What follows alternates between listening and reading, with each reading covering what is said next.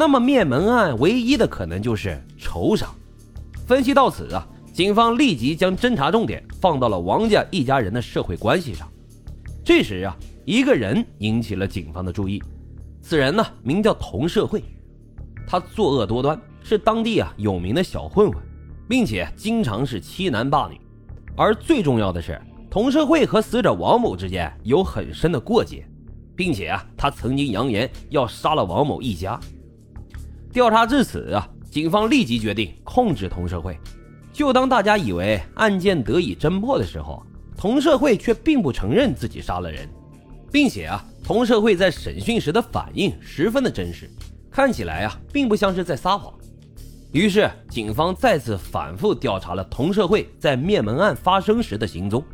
最终，经过核实，警方也确认了同社会确实有充分的不在场证明，也排除了同社会的作案嫌疑。而至此呢，王家灭门案的线索也就彻底的断了。线索的中断啊，案件侦查的脚步也就停止不前。而另一边，看着警方一直没有找上门，这严永子啊也就打消了顾虑，并且他自认为犯罪计划十分的完美，于是他又开始放心的去追求陈某。可是啊，单身的陈某仍然是不同意严永子的追求。为了打消他的念头，陈某甚至对贫穷的严永子说自己只想嫁给万元户，如果你有钱，我就嫁给你。其实啊，这本是拒绝的一个理由。但是没想到，到了严永子的耳朵里却是变了味道。严永子认为陈某的意思呢，并不是拒绝他，而是让他拿着万元来求亲。可是啊，那个时候的万元户一个城市都没有几个，更别说一向好吃懒做的严永子了。但是啊，为了追求陈某，严永子立刻是想方设法的去搞钱。为了能快速的搞到钱呢，这严永子又动了歪心思，他琢磨着。反正自己呀已经杀了那么多人了，也不差再多杀几个。于是啊，他决定抢劫杀人来凑钱。很快呢，附近的首富刘某就被严永子给盯上了。八月十六日，严永子以请教生财之道为由，成功的进入到了刘家。但是这一次啊，他并没有选择直接杀了刘某，因为此时的严永子并不知道刘某家的情况。于是他将事先准备好的安眠药偷偷的放到了茶壶里，然后以敬茶为由让刘某夫妻喝掉。很快啊，夫妻二人便昏睡了过去。严永子用之前的手法轻松的解决了二人之后，又将刘家的两个孩子残忍的杀害。处理完现场痕迹后，开始扫荡房间里的财物，现金、首饰、名贵电器全都让严永子洗劫了一空。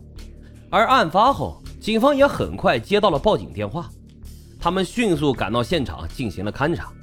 根据死者的死因，也就是现场痕迹分析，警方断定两起灭门案是同一个凶手。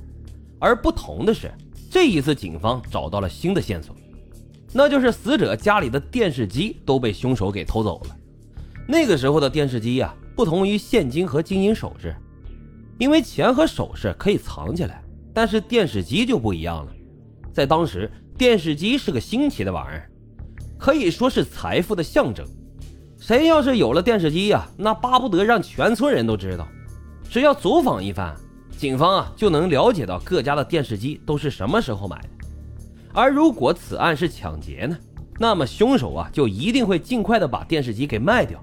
于是，警方分作两路调查，一路人员呢对附近家庭有电视机的进行走访，而另一路呢。则对贩卖电视机的人员进行调查，过程过程果然是如警方所料，严永子急于将电视机折现，他将电视机低价卖给了当地的一个村民，而警方呢也很快就查到了买电视机的这个人，警方将他买的电视机与刘某家丢失的电视机做了型号对比，最终确认正是刘某家丢失的那台，证据确凿，警方立即对严永子实施了抓捕。进了警局啊！出乎意料的是，严永子并没有反抗，而是很快就对杀人抢劫的犯罪事实供认不讳。而令警方更没有想到的是，除了杀害王某一家八口、刘某一家四口之外，严永子啊还为了凑够这一万块钱，杀害了另外五人。之后啊，按照严永子交代的信息，警方在他家的麦垛内发现了另外五位受害者的遗骸。并且啊，在他家的柜子里发现了不少的赃款。不过令人讽刺的是，他杀了这么多人，抢来的赃款呢，偏偏就差几百块钱就能凑够一万元。也许啊，正是冥冥之中自有定数。一九九零年的十二月五日，严永子被判处了死刑。随着一声枪响啊，结束了严永子他罪恶的一生。好的，今天的案子就为大家讲到这里，接下来我们进入到互动环节。听友阻挡不住的进程说。碰到好多这样的人，父母都管不好，还希望找个媳妇儿能管好的，这不是害了别人家闺女吗？我也说的是，其实啊，每一个罪犯从小的家庭教育都至关重要，往往变态心理的形成啊，都是来自于青少年时期。希望每位家长都能够给孩子树立正确的价值观，防止他将来误入歧途啊。听友团一二三四五说，这些女的也是。明知道自己长得好看，中俄列车乱得很，还非得去坐。那个年代啊，可能也没有别的交通工具了，可能也是因为工作的关系，这美女自己也脱不开呀。听友 YGN 说，老白，你可以讲讲双桥老流氓李宝成的故事。这货十年呀，办了三百多起案子。回头我来找一找这方面的素材，给大家讲一讲这个案子。这里还是要说一下，小耳朵们如果有想听的案子，欢迎大家积极的投稿。有素材的可以来到我们群里给老白发一下，老白整理好后来演播给大家听。好的，以上就是今天互动环节选取的留言，感谢大家的互动。